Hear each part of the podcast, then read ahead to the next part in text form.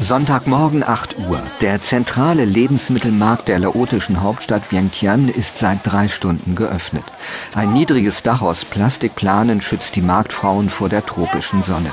Zwiebeln, Frösche, Auberginen, alle Arten von Nudeln, Tabak, Reis, Pfefferschoten, Bambussprossen. Was essbar ist, wird hier verkauft. Ich bin Stammkundin von dieser Verkäuferin. Was hast du schon gekauft? Gemüse, Hühner, Fleisch, หรือว่าเขาไปซื้ออย่างเนาะอยู่อันนั้นเราไปซื้อกับรถอยู่ทางนั้นก่อน Nur am Sonntagmorgen bleibt Zeit, für die folgende Woche das Essen für die Ganztagsschule einzukaufen, die Manivan zusammen mit ihrem Mann Sisuk in einem Vorort betreibt. Da draußen gibt es auch einen Markt, aber Manivan spart, wie immer und überall. In Mark, unsere Wohngebiet ist teuer als hier. Denn ich muss hier kaufen, ist besser. Oh, hier gibt es noch ganze Fische. Die sind so frisch, dass sie noch nach Luft schnappen. Wie viel hast du sie jetzt heruntergehandelt? Sie hat Angebot angeboten 1000 Gib. Ein Kilo, ich habe gehandelt 40. Dann sie sagt, okay. Äh, Was ist das für ein Kraut? Pack diese gibt viele, äh, wie heißt Viele Eisen. Ja, viele Eisen.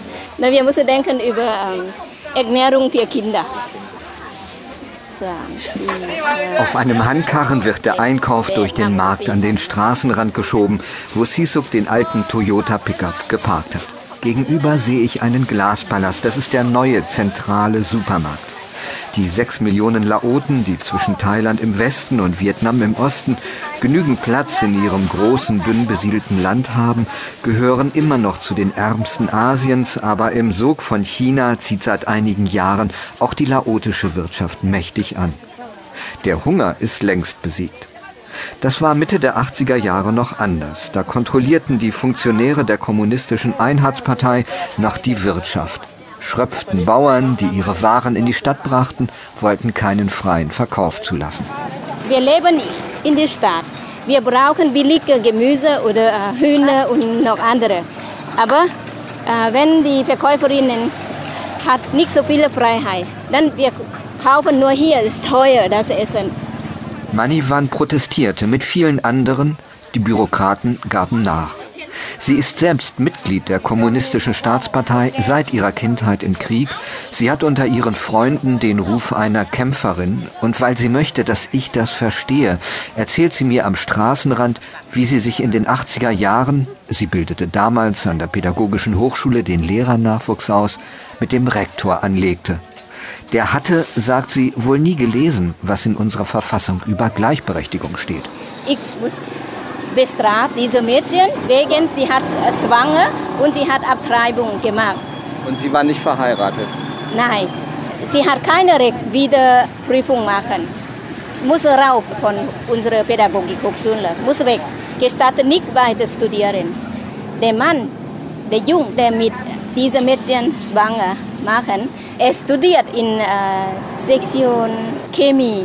Ich habe Chef von Sektion Chemie gefragt, dieser Jung wird bestraft oder nicht? Er hat gesagt, nein. Ah, der Mann wird nicht bestraft. Aber warum? Ich muss bestraft, meine Mädchen in meiner Sektion. Manivan kämpfte, die Studentin blieb.